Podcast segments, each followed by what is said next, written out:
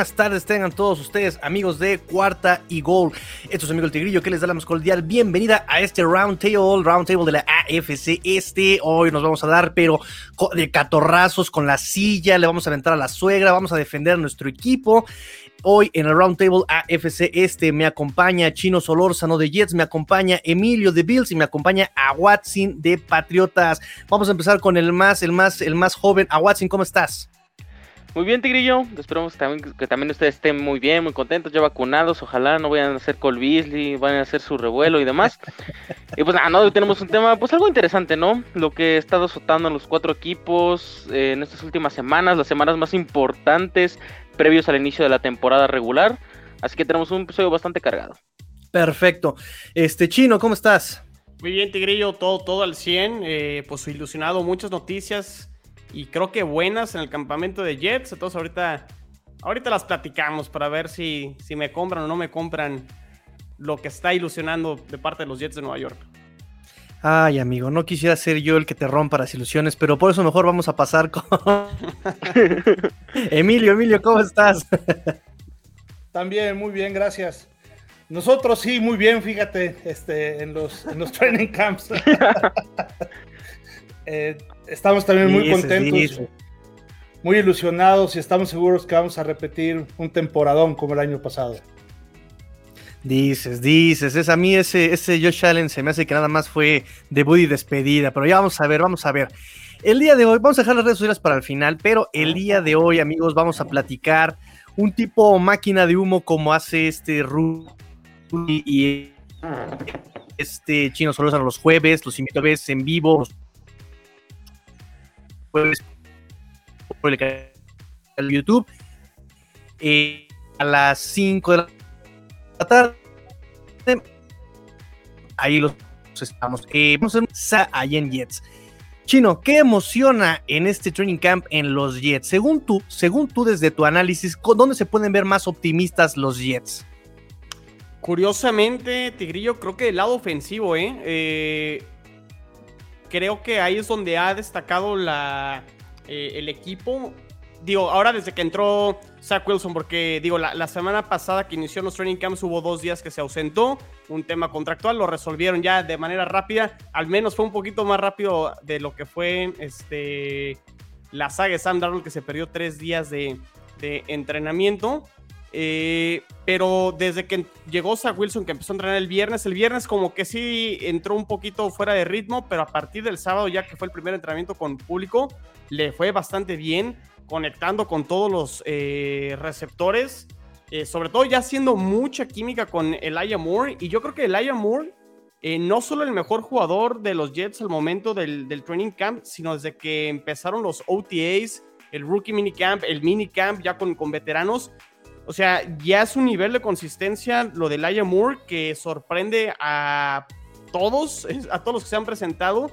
Y, no solo dentro de los aficionados. Si ustedes empiezan a revisar eh, medios nacionales que no son tendenciosos, que pudieran eh, dar la nota inclinada a favor de los Jets, empiecen a buscar el Elijah Moore. Elijah Moore está haciendo las cosas muy bien porque no solo va a jugar en la posición de slot, eh, lo están poniendo como receptor abierto en este como slot, haciendo varias cosas, está jugando muy, muy bien. Y Zach Wilson también se ha visto bastante bien. Ha tenido, eh, creo que ahora desde que regresó, una, una intercepción nada más o dos intercepciones. No ha entregado el balón, pero ha empezado a conectar con, con todos los receptores, no solo con, con el Moore, ha sido con Killan Cole.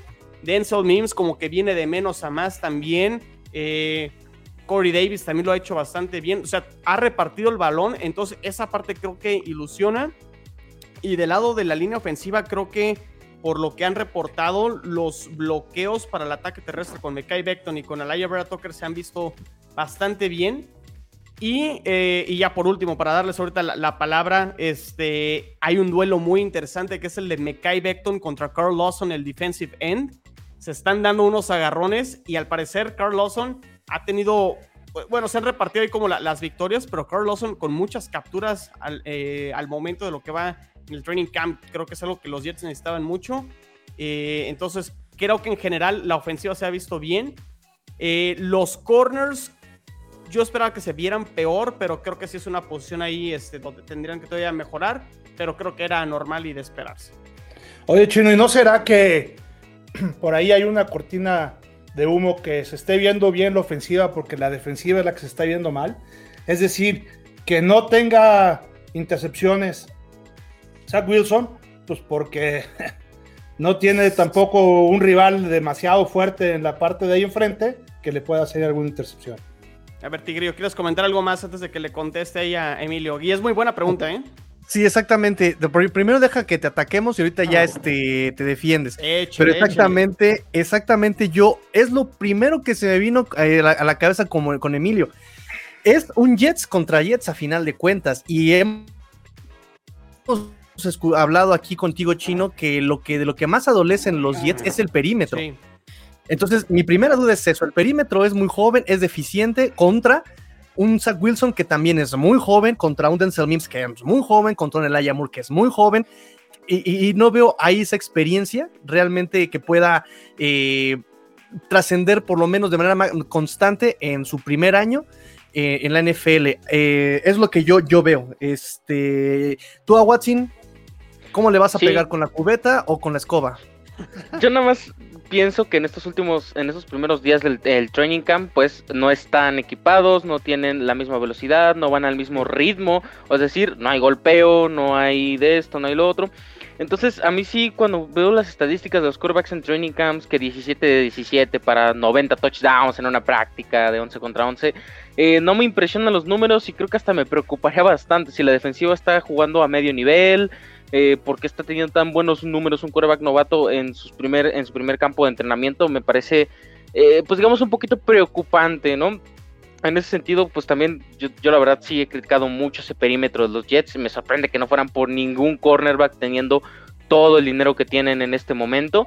Eh, sí, la verdad es que yo creo que la duda más grande que tengo sería la defensiva, más que el nivel que está mostrando Zach Wilson en estos entrenamientos.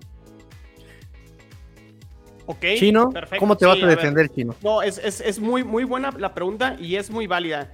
Eh, tú ahorita dijiste una palabra, Tirio, deficiente. No es deficiente, es inexperta, porque es joven. O sea, es, es, un. Sobre todo la posición de corner, porque creo que en, la posición de safety los Jets están bien. Marcus May y la Marcus Jr. son jugadores veteranos, experimentados, y creo que son buenos jugadores. El cornerback número uno ahorita es Bryce Hall. Y de hecho, hoy se vio bastante bien. Le tocó cubrir más a Corey Davis. Y al parecer, Corey Davis hoy batalló y no tuvo este, las recepciones que tuvo el, fin de semana. Eh, Bless Austin hoy tuvo una intercepción. Este. Defensive backs dice 90% undrafted. No, pero a ver, espérame, Tirio. Eh, Bless Austin hoy tuvo una intercepción y se la interceptó a Zach Wilson. Entonces, eh, es el cornerback número 2. Entonces, sí están respondiendo. Eh, es con dudas, sí, porque es inexperta y no está probada. Y al no estar probado, pues sí, sí hay interrogantes. Pero creo que eh, eh, a, lo que comentaba Watson es cierto. algo que comentó Robert Sala es que la línea defensiva y la línea ofensiva son los que más se ven afectados cuando todavía no tienen todo el equipo para, o sea, todo, los pads y los, los shoulder pads. Entonces, ya ahora que empiecen los, entrenamientos con todo el equipo. Vamos a ver de qué está hecho la línea ofensiva y la línea defensiva. Por el otro lado, la defensa está teniendo presión. Muchos de los pases de Zach Wilson, a lo mejor ahorita sí lo vendí que está conectando. Muchos pudieron este, eh, haber sido capturas y a lo mejor no hubieran sido pases completos. Pero creo que Zach Wilson y Elijah Moore lo han hecho bastante, lo han hecho bastante bien. ¿Se lo compras, Emilio? No, pues yo sigo con tu mismo comentario que, hiciste, ¿no? Son los Jets contra los Jets. Bueno, compras todos los equipos. Sí, como pasa en todos los equipos, pero aún así, eh, la única garantía que tiene Jets es Robert Sala. Hasta ahora, eh, y la línea ofensiva. Te vas a sorprender, Tigrillo. Te vas a sorprender esta temporada. Sí, la línea defensiva. Les, voy, les, voy, a decir algo. Todos los equipos de la división, tanto Bills, Patriotas y Bills Patriotas y Delfines. Todos están contando esas dos victorias contra los Jets. Yo se los firmo y se los garantizo. Los Jets no se van a ir 0-6 en la división. Ahí queda, ahí queda. Me estoy chupando los bigotes ya, mira. Darle la bienvenida a ese Zach Wilson ahí con los cuatro sacks ahí. Qué delicia. Qué delicia, bueno, ya, ya, yo ya no sé. Yo creo que aquí ya este Watson este, eh, ya, es fan de, de, Zach Wilson, este, este Watson, ya me di cuenta ahí. La verdad sí, eh, pero no se lo digan a nadie, por favor. Muy bien, vamos a pasar al siguiente, al siguiente, este, condenado. Emilio. Eso pásale a la silla, pásale a la silla de este para juzgarte. bueno, a ti no, al equipo. ¿Qué es lo que más emociona en Bills, amigo? Cuéntanos. Mira, después de estos primeros días de, los entrenamientos que hemos visto, de estos training camps, eh, la verdad es que todos los comentarios han sido incluso demasiado halagadores, ¿no? Han sido demasiado eh, le echan demasiadas porras a, Josh Allen. Eh, la última vez, el día de hoy, dijeron que fue increíble cómo prácticamente el balón no estuvo en el suelo. O sea, lo que decía Watson, de 17 pases, 17 pases con 90 anotaciones, etcétera. Este, eso también lo leyó él, por eso, por eso lo comentó. Entonces, yo creo que esa, ese, decían, Bills are, on fire, ¿no? O sea, ese ímpetu ofensivo que, que tiene, la verdad, independientemente de que estén en un training camp o no, yo creo que sí lo tienen ahí con cuatro corredores, con cuatro receptores abiertos, de los cuales tres podrían ser prácticamente de elite. Este, y con dos corredores o tres corredores ahí intermedios, pero que pueden utilizarlos de, manera de sorpresa, porque pues como su pase, su, juego siempre es con un juego aéreo, eh, pues cuando corren de alguna manera sorprenden, ¿no? Y tomando en cuenta que también el coreback siempre es un coreback que puede correr. El año pasado fue el segundo mejor corredor de, los Bills. Entonces, este, ya trasito de Singletary, ¿no? Entonces, pues vemos ahí, tiene muchas herramientas, ¿no? Entonces, eh, ¿qué más me emociona? Me emociona que prácticamente el, grupo sigue siendo el mismo grupo del año pasado, más unas personas que, se han agregado y que han entrado y han hecho clic en toda la, la Billsmanía de manera muy, muy interesante, ¿no? Entonces, lo han dicho el propio Sanders, lo ha, dicho el propio Russell, que han entrado así de nuevos, y dicen, oye, siento que los conozco de toda la vida y los han acogido muy bien, ¿no? Entonces, esa parte también de, de ahí emociona mucho. ¿Tú con qué le vas a pegar aquí a Emilio, este chino? Cuéntame. No, mucho, mucho miel sobre hojuelas, la verdad no me convence tanto. Cuéntame, este chino, ¿qué le podríamos ahí ver de extraño, de raro? La, es que me, cuesta trabajo porque la verdad es que sí compro prácticamente todo lo bueno que está sucediendo en Bills. Lo que pasa es que los Bills, al igual que los Bucaneros, eh, por ahí eh, había otro equipo prácticamente que Green Bay a lo mejor eh, sin muchos cambios traen a toda la gente de vuelta y cuando hay continuidad en la NFL, pues realmente todo es este para, arriba. Entonces, la única duda, pues realmente es si esta continuidad les va a traer otra vez los mismos resultados. O sea, que no se vayan a, caer y que nada más haya sido una llamarada de petate la, la temporada pasada y que haya sido nada más una buena temporada de Josh Allen, porque sí tuvo dos años que sus números no, no lo avalan a Josh Allen, uno muy bueno, o sea, uno muy bueno al nivel de que prácticamente, y lo, comentamos eh, hace unas semanas, que podía haber peleado el, MVP. Entonces, realmente creo que si Josh Allen mantiene ese nivel, este, los Bills van a ser campeones divisionales, no, no tengo la menor duda. Eh, realmente es. Eso yo creo, nada más que que Josh Allen este, no, no se caiga. O sea, realmente no, no tengo, Emilio, la verdad, con qué atacarte. Si acaso a lo mejor esa defensa, pero aún así con la defensa sin poder presionar mucho al, el ataque terrestre y, pegarle mucho al, al, coreback rival, pues les alcanzó para llegar a la final de conferencia. Entonces, con todo y que tuvieron una posición muy mala, les alcanzó. Eh, y pues no, no, no tengo la verdad nada en contra de los Bills. Este... Sí, y fíjate que estoy de acuerdo contigo. Ahí el chiste es que Josh Allen primero no se lesione porque si se lesiona también, la verdad es que se acabó la temporada. Porque eh, la verdad es que el, el coreback sustituto, eh, pues tampoco hizo nada este, ahí mientras estuvo en Chicago. Eh, sí, sí, sí, sí, no, Emilio, pero creo que los Bills es el que mejor está acomodado este, en caso de una lesión, ¿eh? De, en la posición de coreback. Sí, finalmente tiene a un coreback que ya tiene algo de experiencia, ¿no? Pero. Y, juegos en playoff, en el caso de Mitch Trubisky. Sí, sí, sí, tiene razón, pero no es Josh Allen, ¿no? Entonces, este, esa parte eh, eh, siempre va, va a pesar. Y, la verdad es que yo creo que el propio Josh es un, es un gran líder, es un cuate que siempre ha estado con, eh, cerquita de, de todo el mundo.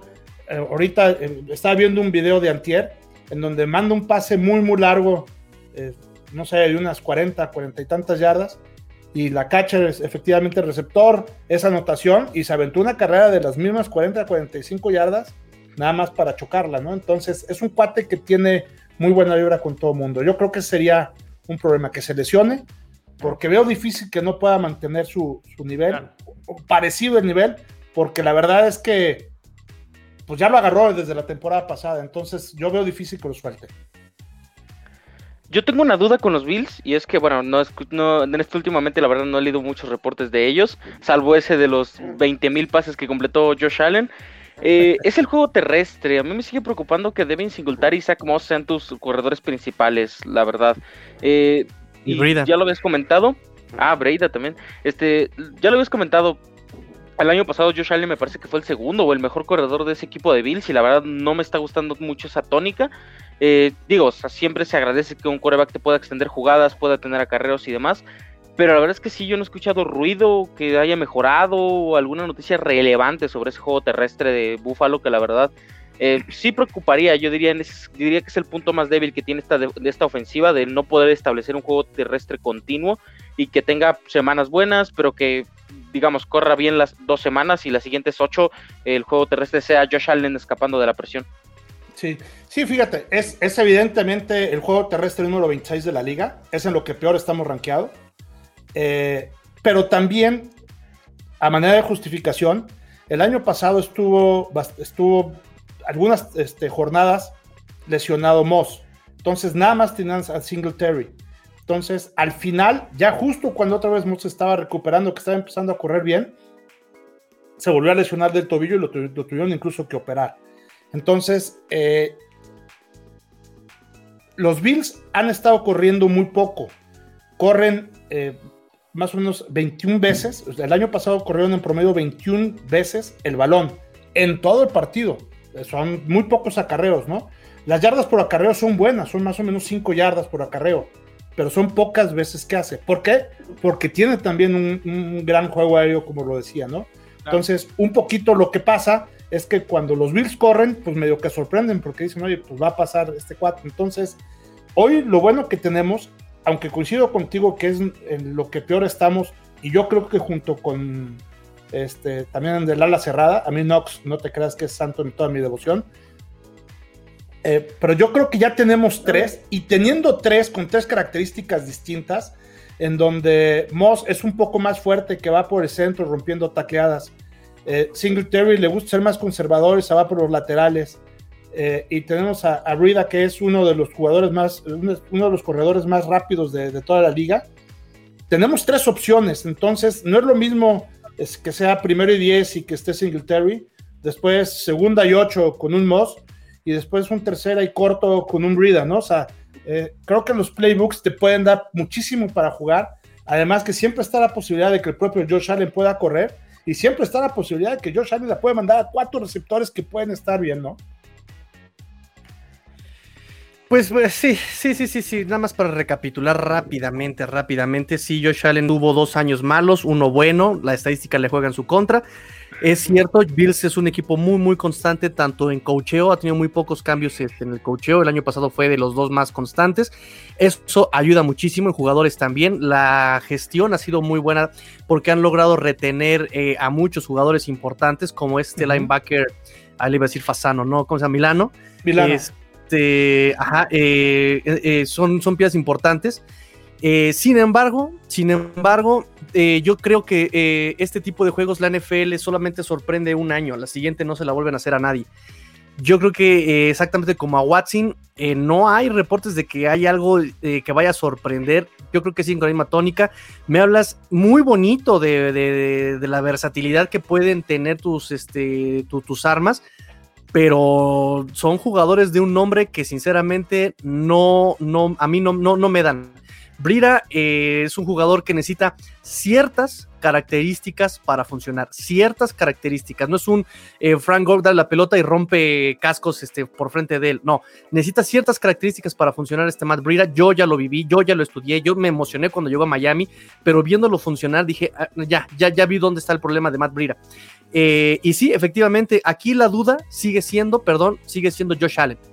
Porque exactamente le puede pasar incluso, uno, que lo van a descifrar, dos, que le pueden dar un golpe como a Kyler Murray, que lo van a dejar sentado un rato, y este, y ahí, como dices, es este el punto que une todo este ahí en, en esa ofensiva con, con Bills, yo siento. Entonces tengo esos dos puntos. Muy bonito lo que me cuentas, este Emilio, pero ya en la práctica, para llegar a esa versatilidad, para llegar a eso, no creo que un training camp les alcance. No, por supuesto que no, pero, pero yo sí creo que Josh Allen, y, y no coincido, Josh Allen está ya bastante curtidón, ¿eh? O sea, ya Sí. tiene, ya, eh, eso de que el inexperto y el golpe de, de suerte eh, de 25 partidos, pues no, pues ya no es golpe de suerte de 25 partidos, ¿no? O sea, ya, ya es alguien, no te estoy hablando del Rogers, no te estoy hablando del Brady, por supuesto que no los quiero comparar, este, eh, con ellos, pero es, es de los jóvenes, es sin duda, es, es apenas su cuarta temporada y para su cuarta temporada yo creo que esta va a ser en donde va a llegar a un punto de nivelación de, de suficientemente ya estable. Ahora, de que Pues- si lo lesionan o no, pues sí, eso sí, habrá que confiar en nuestra línea. Por el, exacto, por el número de snaps que le dan este para, acá, pa- pa- pa- por tierra. Este, en nombre de todos los de la división, digo, ojalá le vaya mal. Ah, Ya pero nos no veremos, ya nos las caras, ya nos veremos las caras el 19 de septiembre. Oye, eh, Tigrillo, ahorita que decías que ya lo tienen descifrado, creo que los Dolphins en el segundo partido no descifraron nada a los Bills, ¿verdad? Ese partido fue rarísimo, amigo. Fue rarísimo. Todo, no sé si realmente les pegó el que no haya estado Fitzpatrick porque entraron y eh, con una apatía, entraron con. y se les cayó. O sea, emocionalmente y mentalmente el partido se les fue. Y me sorprende y grandes dudas, ya pasaremos este, más adelante al tema, pero es una de las dudas que tengo con Tua. Tua se trajo porque era muy fuerte emocionalmente, muy me- mentalmente muy estable, lo demostró en algunos juegos donde iba abajo en el marcador y supo sacarlo, por ejemplo, contra Kansas, contra Arizona, eh, pero ese día se fue, se fue, o sea, nadie llegó a jugar ese, ese día, o sea, fue algo eh, muy, muy, muy feo de- eh, y es feo de recordar. Pero antes de pasar con los delfines, quisiera yo darle de cubetazos a un equipo que por lo menos últimas dos décadas nos encanta darle de cubetazos cada que podemos. Este, los Patriotas. A ver, a Watson, alias el McCorkle este, fa- eh, fan, alias el, el Mac Jones Believer. Es mi ídolo, maldita sea. Ya, ya, ya vi que hasta lo tienes en tus calzoncitos, este, de, de- de- ya cambiaste los, los, este, ositos cariñositos por la foto de McCorkle. ¿Qué diablos con eso, eh? Siguen siendo Ah. rosas. No, son los rojos con el azul, porque pues es el color e- épico, ¿no? Y pues bueno, ¿Qué te pues, emociona? Sí, ¿qué te emociona de Patriotas este training camp? De que, también, eh, por lo menos, este Patriota, por lo menos en Jets hay novatos interesantes, por lo menos en Jets hay este cambio de head coach, por lo menos en Bills está la constancia. ¿Qué tiene Patriotas que te emocione, caray? Eh, sinceramente, bueno, a muchos les emociona mucho lo que está haciendo McCorkle en los entrenamientos, que eh, pues ha visto muy regular, la verdad. Me parece que en la última práctica tuvo 12 de 21 pases completados por ahí. Eh, y la competencia que está teniendo con Newton está muy pareja, la verdad. Un día Newton es, es Joe Montana transformado, reencarnado, y en otras McCorkle es básicamente Tom Brady, ¿no?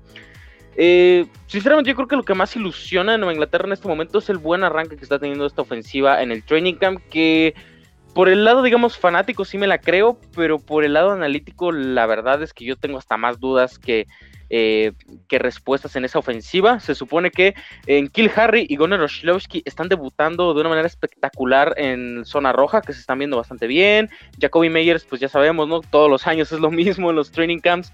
Eh, nos está demostrando que va a ser nuestro próximo receptor eh, slot número uno. Ya después a media temporada se nos cae.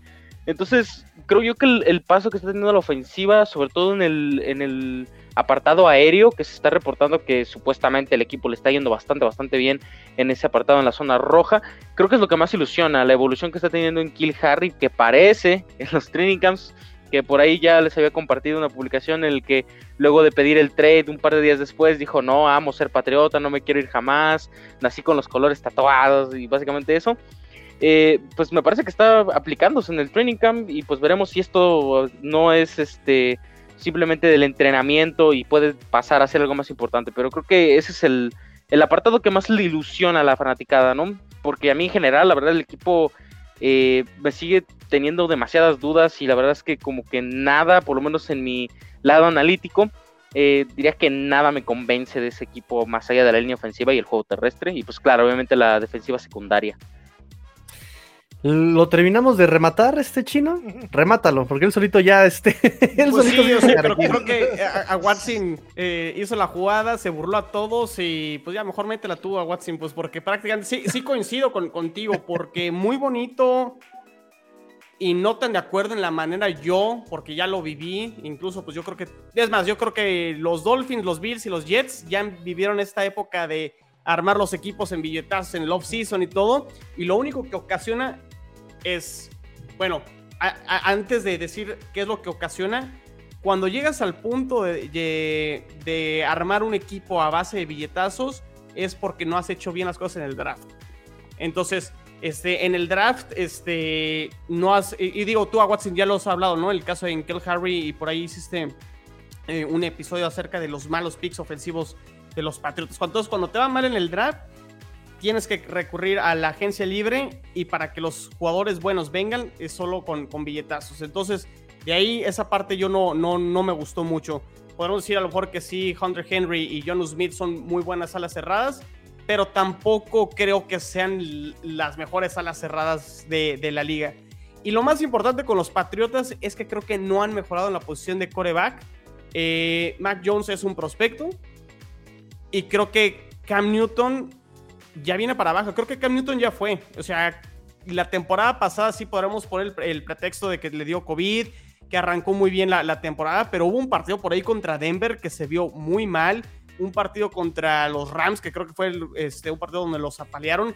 Incluso contra los incluso contra los Jets, un partido que los Jets tenían que haber ganado en Monday Night, nomás porque los Jets estaban tanqueando de una manera eh, descarada. descarada. Se les fue el partido, iban ganando por 10 puntos. Eh, ese, está un poquito más justificable porque la verdad es que sí tuvo un partido más decente por tierra que los que venía teniendo, los que venía arrastrando semanas previas, pero sí fue una completa. Y, creo que sí le traen armas a Cam Newton con, con las alas cerradas, pero creo que la temporada pasada demostró que ya no lanza bien, o sea que trae un problema de precisión en sus pases. Entonces, yo, pregunto, ¿realmente el tema del juego aéreo la temporada pasada con los Patriotas fue por falta de talento en la posición de receptores y alas cerradas o realmente por falta de precisión del coreback? Y si es así, creo que vamos a ver a Mac Jones eh, muy pronto e incluso yo creo que a Cam Newton lo van a terminar sentando. Entonces, yo sí creo que los Patriotas, la posición de coreback, tienen bastantes dudas y, tú lo has dicho eh, eh, a Watson creo que los Patriotas aún no han decidido o aún no saben si siguen en esta tónica de todavía querer aspirar a, competir dentro de los playoffs en la conferencia americana o ya de plano picarle al botón de, reset y empezar de cero. Creo que eso es lo que está en duda con, los Patriots. Emilio, cuéntanos, ¿qué, con, qué le vas a dar tú? Yo ya te lo agarré a la Watson, ahora tú ya termina de, de, apalearlo. Fíjate que yo, yo Básicamente con dos cosas, nada más dos cosas. Uno es su ofensiva y la otra su defensiva. No, nada más. no, nada más. nada más. Y su ofensiva, la verdad es que eh, coincido con lo que dice el chino, eh, con el coreback, ¿no? O sea, tanto Mac Jones como Cam Newton no creo que deben de ser un coreback digno de sustituir a, Sir Tom Brady, ¿no? Que aunque lo odio con todo mi corazón, sin duda es el mejor mariscal de campo que ha existido. Yo creo y me atrevo a decir ah, que es el mejor jugador de fútbol americano que ha habido. Cerrado aquí este Emilio. Pasa por favor a la salida. Te, y lo acompañamos ¿eh? a la salida, por favor. Trae abajo la 12, papá. Además, tema para otro episodio, Emilio. además que me bajó a la novia, ¿eh? Pero bueno, eso es otro tema. Eh, eh, eso sí, ahí, sí te, apoyo moralmente. Pero volviendo al tema de Cam Newton, yo creo que, que Bill Belichick es, como saben, es bastante terco y lo traen persinado. Y cada que sale a dar una declaración dice, a ver, señores, no me estén dando lata con que Mac Jones y que Nada. El titular es Cam Newton y está muy, está, está entrenando muy bien y se va a quedar, ¿no? Y es mi titular y así va a ser toda la temporada. Entonces, y eso ya lo trae en la cabeza el señor Belichick. Entonces, ah, veo difícil que pase el que en la temporada, que en la jornada, en la semana 3 o 4, cambien a, Cam, ¿no? Entonces, esa es la primera. Y la segunda es que, pues también la, la parte de su defensiva tampoco la veo muy sólida. O sea, sí, sí trae algo ahí, como bien decían, en la, parte de la secundaria. Pero la verdad es que, pues ya no es antes este, la, línea, ni, la, o sea, toda la defensiva en general, que era tan férrea que no permitía yardas, etcétera. Creo que esta temporada les van a hacer muchos puntos y, y ese es también algo que no nada más se van a tener que preocupar por hacer muchos puntos, sino porque no les hagan tantos, ¿no? Sí, eh, por, lo menos, como dice este Watson, eh, lo que todavía nos deja con un poquito de fe es, el eso, es su perímetro. Todavía tiene por ahí este, nombres eh, bastante sólidos. Pero sí, ahí en fuera la defensa me parece que es vieja, ya no es tan ágil. por ese lado va a sufrir este, mucho Patriotas. Y sí, efectivamente, yo también coincido contigo, Emilio. Yo creo que aquí no reconstruyen por orgullo. Yo creo que sí necesitan ya haberse reconstruido, haberse decidido, haber hecho lo que Jets, lo que Miami, romper pilares así desde cero, iniciar el equipo. Eh, como dice Chino, ya la historia de la NFL nos ha dicho que cuando tú quieres reconstruir y ser contendiente al mismo tiempo, te va mal, porque no eres ni, ni te reconstruyes, ni, ni, eres contendiente, te quedas a la mitad y no, y no vas a ningún lado. Entonces, ni muy, muy, este, ni tan, tan. Simplemente Tintán. Entonces, este, aquí la situación es este, es, eso con los Patriotas, ¿no? Están caminando de reversa porque además gastaron y no inteligentemente. Tal vez por ahí eh, quisieron imitar un poco eh, la química que, tuvo que tuvo en algún momento este eh, Cam Newton con Greg Olsen en el 2015, por eso trajeron a, dos tipos de alas cerradas. que tenga que usar el brazo no tan lejos, no tan profundo, tal vez esté a las cerradas con un yardaje más corto, pienso, me imagino pero aún así no le va a alcanzar. Este Cam Newton, la verdad, yo cuando llegó a la división lo estudié, lo respeté, pero sí definitivamente lo ha tratado muy mal con sus lesiones y está por pura nostalgia. Eh, dio juegos tristísimos. Eh, ya como Tua, aquí ya vamos a empezar a meter a Tua. Eh, tuvo un año ya de recuperación, de, de preparación eh, pero aún así creo que va a quedar muy corto contra unas defensivas, por lo menos en la división, que son también muy competitivas. La de Jets en la línea, en la línea defensiva, Bills, Miami, que también está muy competitivo este, en la defensiva, creo que va, va a padecer mucho. Y a la ofensiva no hay mucho que dar tampoco este, con este Nelson Aguilar. Y sí, y, suspiro. Ah, nadie insulta a, Nelson, a mi Nelson Aguilar, Dios. Futuro ofensivo del año, papá. Ni yo me la creí. Sí, exacto, ni, tú te la creíste, ni tú te la creíste, no inventes. Pues ahora sí, pasamos entonces a el mejor equipo de la división, el más fresqui, el más fresco, el más buena onda, el más chiroliro, eh, son los Miami Dolphins. Y no me pregunten, yo me pregunto a mí mismo, Tigrillo, ¿y a ti qué te emociona de los Miami Dolphins? Y yo respondo, ¡ya quiero que empiece! ¡Ya! ¡Me estoy muy emocionado! Nada más siento mariposas en la panza, en la barriga cuando veo este, los videos de, Tua completando con Jalen Waddle, esa amistad en la que nació en Alabama y que, y que perdura con los Miami Dolphins y que nos llevará al supertazón número 3. Ya me calmé, perdón. Qué bueno. Este, ¿alguna, duda de qué es lo que me emociona? ¿Qué, me emociona en los Dolphins, amigos? Nada, nada. Al final, este, pues está funcionando mucho más este, profunda la ofensiva. Eso es todo. Te puedo decir que los corredores siguen siendo los mismos. Llega Malcolm Brown a darle este, versatilidad un poco más, este juego por el centro. Este, está la duda de Xavier Howard, pero me quedo con que Tua Tua se ve mucho mejor físicamente, más fornido eh, y de plano ha dado señales de que llegó a eh, de adueñarse del equipo, ¿no? Hubo la primera práctica el sábado eh, a los fanáticos y estaba este el micrófono y él dijo, con permiso, préstenme el micrófono. ¿Qué tranza banda? Ahí saludando a, este, a, los fanáticos como Rockstar. ¿Qué tranza esa panilla? Agradeció por haber ido a la gente, les este, dijo manténganse hidratados, coman sano, muchas gracias por su apoyo. O sea, ya adueñándose del equipo Tua, eso es lo que, lo, que me emociona. Y a la ofensiva, que ya está intentando muchísimos pases a, profundidad, ¿no? Que es algo que yo decía en los programas. No es posible que Tua, de como lo vimos a jugar en Alabama, súper profundo, llega a Miami a no lanzar. Es algo que no concibo que seguramente lo hicieron para cuidarle el físico, cuidarle el balón, cuidarle este, la seguridad, la confianza. Y ahorita ya eh, todos coinciden en eso. Se está viendo completamente distinto Tua. No estoy diciendo que se vea espectacular, simplemente estoy diciendo que se ve completamente diferente a lo que vimos en el 2020, ya lanzando profundo, lanzando preciso, lanzando, este, conectándose muy bien con sus wide receivers. Eh, y obviamente, como había anticipado, con los wide receivers súper rápidos que dejan separación por velocidad. Eso es lo que me emociona, muchachos. Regresamos al estudio. ¿Quién empieza a ver? Pues voy yo, ¿no? Sí, sí, sí. tú dale, tú dale, tú dale. Ay, estos Miami Dolphins de Acapulco, del CC Parque Acuático. No, no, no es cierto. Selva Mágica aquí en Guadalajara. Se, se, se van a enojar, ¿eh? Los, los de los Dolphins. Este. Sí, he, estado siguiendo a los Dolphins. Creo que de, los rivales de la división, al equipo que le he estado echando más ojo ha sido a los Dolphins. Eh, hay un tema que me preocupa. Sí se ha visto mejor eh, Tua. Eh, bien la conexión con Waddle. Muy parecido con los Jets en ese sentido, Wilson y, el, y Moore. Pero creo que están haciendo pruebas, Tigrillo, en la línea ofensiva, ¿no? Por ahí leí que hicieron un cambio. Este, a probar a alguien de centro ahorita me das el nombre, porque no, no me acuerdo, pero sí. Michael Dieter. Ok, este, lo van a probar de centro. Entonces, el centro es prácticamente el capitán de la línea ofensiva, entonces ojo con eso. Eh, de, las cosas que yo tengo dudas con, con, Miami en general es la línea ofensiva y la línea defensiva. Creo que ahí en las trincheras Miami está un poco flojo o, eh, o, no flojo, a lo mejor es la parte más...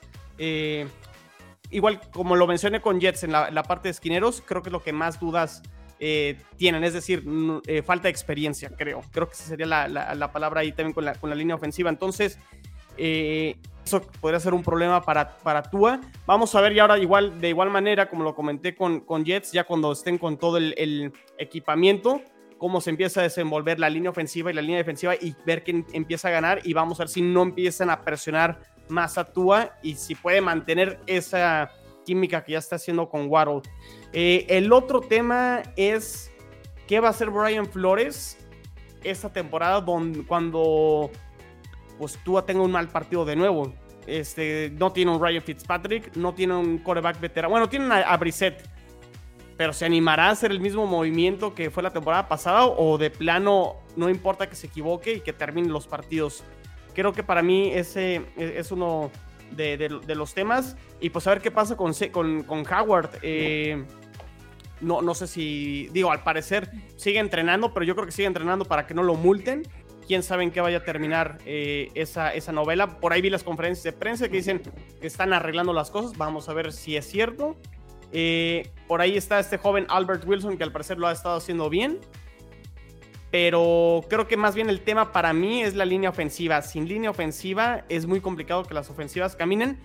Y lo otro que tú decías, Tigrillo, que ahorita le comentabas a, los Bills, y no es porque quiera entrar defensor de los Bills de Buffalo, que después de un año los equipos eh, descifran cómo, cómo se manejan y eso sucede en la ofensiva y la defensiva. Pero si hay algo que hemos visto en la NFL en los últimos años, creo que es más fácil ser regular ofensivamente que defensivamente. Y ejemplos dentro de la división.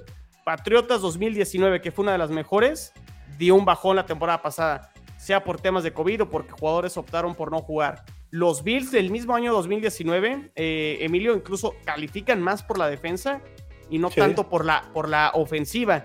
Y el año pasado la, la defensa de Bills da un bajón y la ofensiva fue la que levantó. Entonces, yo no sé si esta gran defensa de Miami el año pasado va a mantener ese mismo nivel. Y cuidado por ahí, si Howard sale, creo que luce complicado que Miami pueda depender mucho de, de su defensa. Y creo que será la ofensiva la que va a tener que levantar la mano. Y pues todo recae ahí en Tua. Sí, aparte Eh, lo hemos hablado en varios episodios, ¿no? De que el, el Miami, o sea, en general no tiene una identidad ofensiva. No es un equipo Exacto. corredor, pero tampoco es un equipo pasador. Es un equipo muy intermedio, muy en la línea, no tiene un estilo de juego tan definido o no tiene una cultura de ofensiva. Eh, entonces a mí sí me preocuparía bastante que el- su defensiva baje el nivel, porque digo, si dependes de chispazos de tú a chispazos de tus corredores, la verdad es que suena horrible esto y suena que van encaminados a un desastre. Yo sí no compro mucho, la verdad, estos entrenamientos de training camp, porque como les digo, o sea, Sí. vienen desequipados y demás, entonces, aunque sí me parece importante establecer la química con los receptores, o sea, conocer a tu equipo, conocer a tu receptor número uno, porque es lo que va a hacer Jalen Wild, o sea, ni de broma Will Fuller va a ser el receptor número uno. Eh, pues en ese sentido creo que lo que más me preocuparía de Miami es eso, que no, no ha establecido una cultura, no ha establecido una, una manera de jugar a la ofensiva, que la verdad es que al final de cuentas termina siendo lo que a muchos equipos jóvenes les ha funcionado en los recientes años.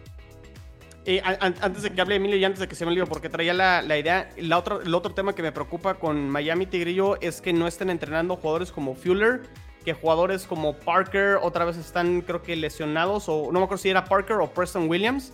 Los dos. Ese tipo, e- ese tipo de situaciones que no están disponibles en el training camp, atención con eso. El año pasado los Jets eh, no tuvieron a ninguno de los receptores en- titulares en el training camp y cuando no entrenas con tus receptores te impacta al inicio de la temporada, ¿eh? Atención con eso también. Sí, yo, yo voy muy, muy de, de acuerdo a lo que decía Watson. Eh, yo siento que, que Miami es un buen equipo a secas. Con, y en general es un equipo como que muy redondo, es decir, no tiene grandes, eh, digo, quitando una o dos excepciones máximo eh, en, en cuanto a sus jugadores, no tiene eh, así super personalidades eh, de gran impacto. Es un equipo, insisto, muy redondo que a cualquiera le va a costar trabajo ganarle a Miami, pero que Miami va a ser difícil que, gane partidos a equipos importantes, ¿no? No digo que estos equipos importantes que le puedan ganar a, a Miami le ganen fácil, claro que no, porque también creo que es un equipo que a lo mejor dentro de esto que digo que, que es redondo, tiene pues, una buena defensiva eh, sin ser así monumental, aunque digo, y ligeramente mejor su, su defensiva que su ofensiva, pero creo que lo trae así muy, muy a medias. No quiero usar la palabra mediocre, porque por supuesto que no es, no es mediocre, es bueno. O sea, si estaríamos hablando de un examen, estaríamos hablando de un 8 de calificación. Entonces, estos 8 de calificación, cuando juega con alguien que tiene un 8-3, pues le va a dar pelea, pero pues no le va a poder ganar, ¿no? Entonces, cuando juega con uno de 7.5, etcétera, pues le va a ganar, pero también apretado, ¿no? Y eso creo que es algo que hemos visto con Miami, ¿no? Listo. ¿Ya se cansaron? ¿Ya? ¿Ya se cansaron de darme con la cubeta? ¿Ya? ¿Ya les ardió este, la mano de darme de cachetadas? No, pues nomás dije que es un equipo de 8. Es que también ya despierta, Tigrillo, ya te viste con la tercera, papá, pues así no son las cosas. Suéltame, Watson, suéltame que lo mato. Tranquilo, tranquilo. Seguridad. Sí. Son dudas muy justificables las que me están comentando, son muy justificables, sobre todo Chino eh, comulgo mucho con lo de las pruebas en la línea ofensiva, pero fíjate que a final de cuentas, eh, eh, Brian Flores lo ha dicho, estamos haciendo pruebas en todas las posiciones, de hecho nos viene hoy eh, y desde el sábado la sorpresa de que Nick Needham, que siempre ha sido el cornerback slot desde hace dos años, llega y va a ser el, cornerback externo, entonces más bien están como haciendo pruebas y ahorita es el momento de hacer esas pruebas, ¿no? Pero sí, sí, Michael Dieter es una duda y que esté por arriba de Mats Cura es una gran, gran duda. Nos estamos recargando en el hecho de que pues él es el, el, que ha estado atrás de la línea durante ya tres años eh, y que ha jugado de centro y que ha entrenado de centro todo este tiempo con los Dolphins. Entonces en esos nos estamos escudando, pero yo creo que más bien están haciendo pruebas. Este, línea defensiva, eh, yo creo que es muy sólida la línea defensiva en contra la carrera le falta presionar, obviamente. Tenemos a Racon Davis que entra en a su segundo año, Iman Ogba que entra a su quinto año, Zach Sealer que entra a su tercer año, pero fíjate que Iman Ogba eh, él juega por fuera y tiene nueve capturas el año pasado. Entonces, este, por ahí es, es, bastante interesante la presión que pueda generar, además de los linebackers externos que tenemos a Andrew Van Ginkel en sustitución de Calvin Noy, que los Dolphins se dieron cuenta que Andrew Van Ginkel en su juventud y en su forma tan barata de jugar, eh, hacía lo mismo que Calvin Noy, que ya estaba viejo, grande y muy caro. Entonces dijeron, Andrew Van Ginkel, confiamos en ti y también tiene capturas Andrew Van Ginkel. Este, regresa Vince Beagle también a hacer ahí este, presión al coreback. Entonces, en cuanto a la presión, no veo muchos cambios. Creo que va a ser este un poco igual que la temporada pasada. Una línea muy versátil, una línea muy móvil. Este, sólido contra la carrera por el centro, pero que pueda generar presión por afuera, sobre todo por esa versatilidad y esa manera de jugar tan, tan versátil y tan atlética de los Dolphins del año pasado. Este, tatúas, eh, este, el problema de Tua con Brissett. Brissett está ahí para experiencia, Brissett está ahí por si se lesiona Tua. Repito, ha dado muchas señales Tua de que llegó a adueñarse del equipo. Así llegó y quítense. Ya se fue Fitzpatrick, ahora el equipo es mío y ya tiene juntas con los jugadores, tiene reuniones con los jugadores. O sea, ya es como papi Tua, básicamente. A pesar de su juventud, es papi Tua. Este, una, una ofensiva sin identidad pónganse a pensar, el primer año Fitzpatrick llegó simplemente para hacer un, coreback puente. No tienes por qué darle un, ahí, dar, quemar de un, un jalón ya todas tus armas, ni generar una ofensiva para un coreback que se va a ir.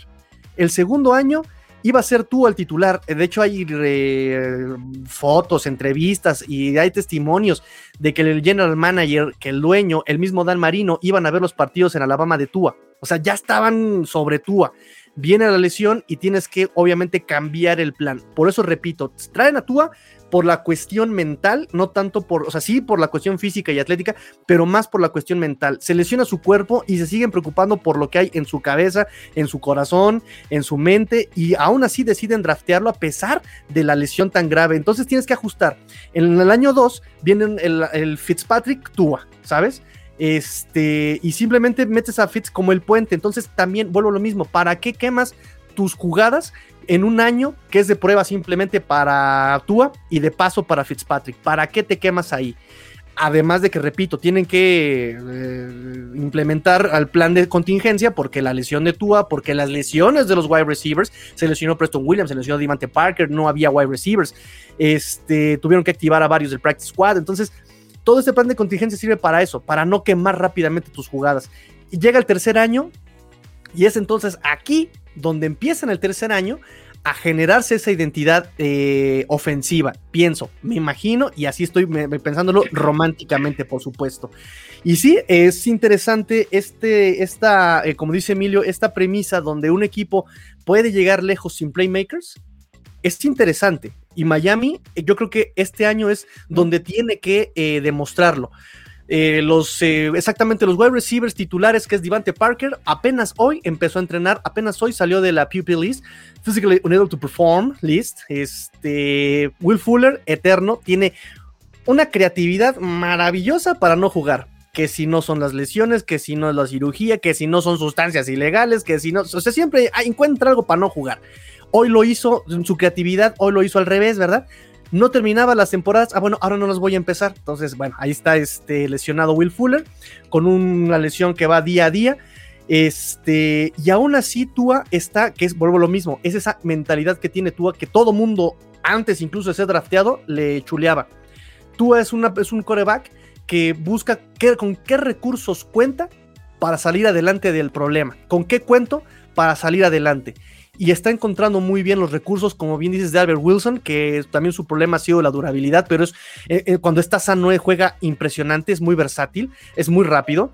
está encontrando obviamente a Jalen Waddle, que él está siendo su favorito y es ahorita el hype, ¿no? Este, y cuenta con un juego terrestre, como bien dice Emilio, o sea, no es un juego terrestre impresionante, es un Derrick Henry, pero es un juego terrestre que por lo menos va a liberar presión y que puede atacar cualquier frente.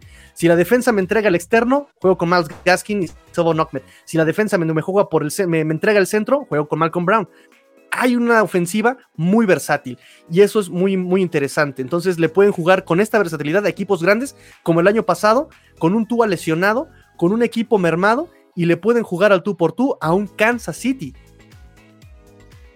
Pero como bien dijo Emilio, no les va a alcanzar. Esa es la pregunta que se va a responder este año, ¿eh? Esa es la pregunta que se va a responder este año. Porque, a, ver, ahorita a mí me preocupa algo que dices, Tigrillo. O sea, sí explicas y justificas bien el tema del año 1 y 2, pero ya en un año, año 3 estar haciendo pruebas otra vez en varias posiciones, creo que no, Miami ya no debería estar en un año de prueba, ¿no? Sino de más bien de consolidación. Entiendo que tienen que probar dadas las situaciones y lesiones y demás, pero, o sea, estar probando en el año 3, o sea, ¿hasta cuándo Miami, ¿hasta cuándo Miami va, a dejar de probar? Mira, la situación es esta, y esto lo vienen haciendo desde el año pasado. Por cuestiones de COVID, eh, eh, Brian Flores dijo, todos tienen un reemplazo en el equipo. No solamente el coach, no solamente el coreback, todos, hasta los utileros, los maleteros, el nutrición, el preparador físico, todos tienen un reemplazo. En ese sentido, desde el 2020, la línea ofensiva de Miami, todos los jugadores están jugando de todo. Porque exactamente, nunca sabes cuándo te puede atacar un covidazo. este, covidazo. Y tienes que reemplazar. Entonces, este, yo creo que va por ahí. Por eso están probando, más que nada. No tanto quién es el titular y quién es el segundo equipo, sino más bien están, este, ahorita es el momento de ver quiénes son tus reemplazos, de ver, yo que yo ya sé que este Michael Dieter, yo, sé que Matt Cura es el, es, el, es, el, es el chido, por ejemplo, estoy inventando. Voy a ver qué tanto puede dar Michael Dieter. Voy a probarlo, voy a, a, ponerlo en crisis para ver hasta dónde me llega este, este muchacho. Porque, por ejemplo, también a Liam Meikenberg, yo desde mi scouting de draft, que es muy paupérrimo, eh, su poca movilidad me dice lo vamos a poner de guardia. Y llega a Miami y le dice lo pongo de tackle. ¿Y qué crees? Que hoy lo están poniendo de, guardia. Claro, es que tienes que probarlo, tienes que probarlo, pero yo creo que los titulares ya están consolidados. Oye, Tigrillo, yo tengo una pregunta sobre Tua, porque se oye muy bonito el tema de que ya es su tercera temporada y papi Tua, etcétera, ¿no? Pero es un cuate que ha, que ha jugado nueve partidos en toda la NFL. O sea, es, eh, es, es un chavo que a mí también me fascina su mentalidad eh, y, lo comparto contigo, pero pues tiene mucha, mucha inexperiencia para tener todo ese peso que tiene eh, toda la ofensiva que hemos estado ahorita platicando sobre él. ¿Qué tanto puede respaldarnos el propio Tua con sus, con sus acciones? Con estos pues, nueve partidos en general que ha tenido, porque pues, se podrían escuchar que ya va por su tercer año, que, que a lo mejor ya lleva a lo mejor 30, 35 partidos jugados, pues no, o sea, ya una cuarta parte de esos, ¿no?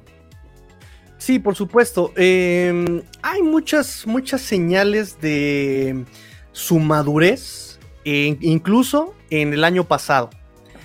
Incluso el año pasado, a pesar de tener esos wide receivers tan malos, a pesar de tener este un playbook que no era para él, o sea, Chan Gailey lo dijo desde el inicio. Tú es zurdo, yo no he jugado nunca con zurdos, tengo que practicar gimnasia mental. Así lo dijo. Yo no sé jugar con zurdos y no sé mandar jugadas para zurdos.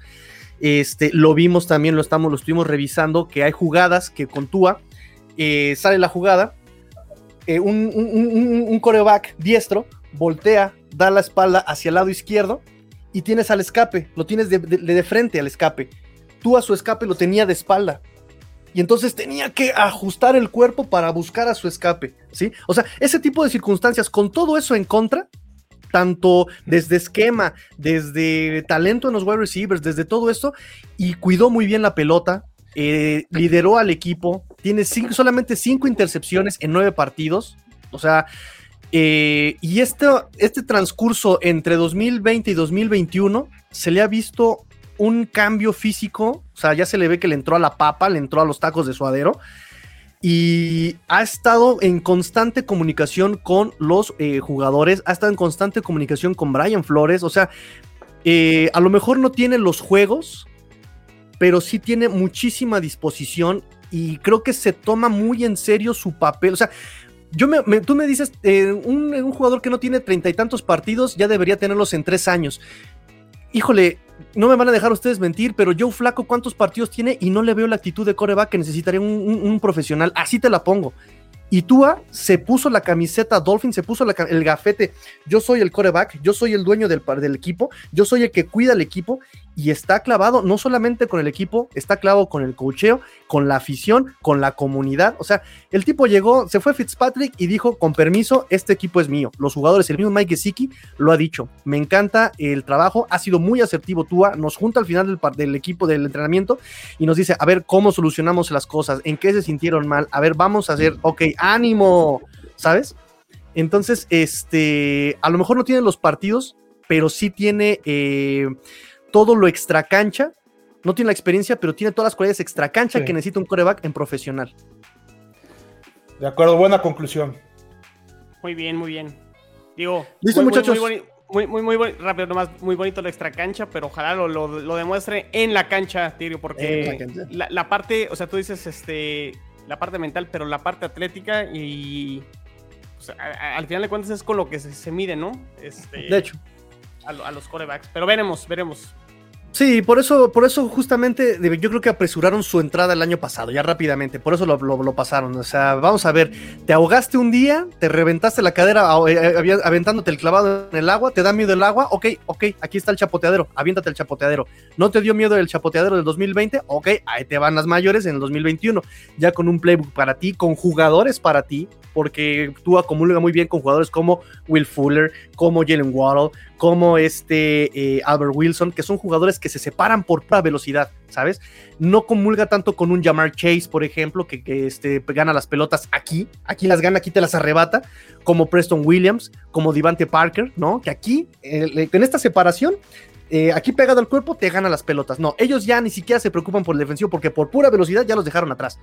Y con este tipo, incluso Robert Foster, que es un jugador, un wide receiver, que ya pasó por Buffalo, que ya pasó por Washington, que nadie le dio la oportunidad, aquí misteriosamente, ah, caray, está brillando mucho y ya ha cachado pelotas y está brillando y un jugador que nadie conocía. ¿Por qué? Porque es un jugador especial como con, esta dinámica de Tua. Entonces, eh, tiene todo Tua este año para, para, para sobresalir. Ya, ya lo probamos el año pasado, ya vimos que puede taclear, que puede correr, que puede pasar, ok, ahora sí va en serio. Pero sí, aún, aún es una duda.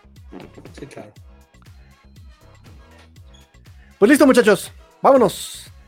Redes sociales rápidamente, una ronda de redes sociales. Empezamos por el chino.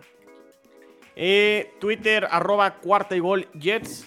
Arroba cuarta y gol Jets. 4TA y gol Jets. Eh, con número, el 4. Abreviación 4TA y gol Jets. Cuenta personal, eh, arroba chino solo 86. A Watson. Eh, pues ya saben, cuarta y gol Patriots, 4TA y gol Patriots en Twitter para que estén enterados de todas las noticias del equipo de Massachusetts. Emilio. Claro. en Twitter, arroba cuarta y gol Bills. Igual cuarta con el número 4, ta gol Bills. Y eh, en la red personal, arroba Evesan. Ahí donde con mucho gusto estaremos al tanto de cualquier cosa que se les ofrezca. Perfectísimo, y ustedes ya me conocen, ustedes son, yo soy el, eh, su amigo el tigrillo, arroba master-tigrillo, arroba master-tigrillo, 4T a Dolphins, pórtense mal, cuídense bien, sean el cambio que quieren ver en el mundo, esto fue cuarta y gol AFC Este, porque la NFL lo termina y nosotros tampoco, fins up, tigrillo fuera.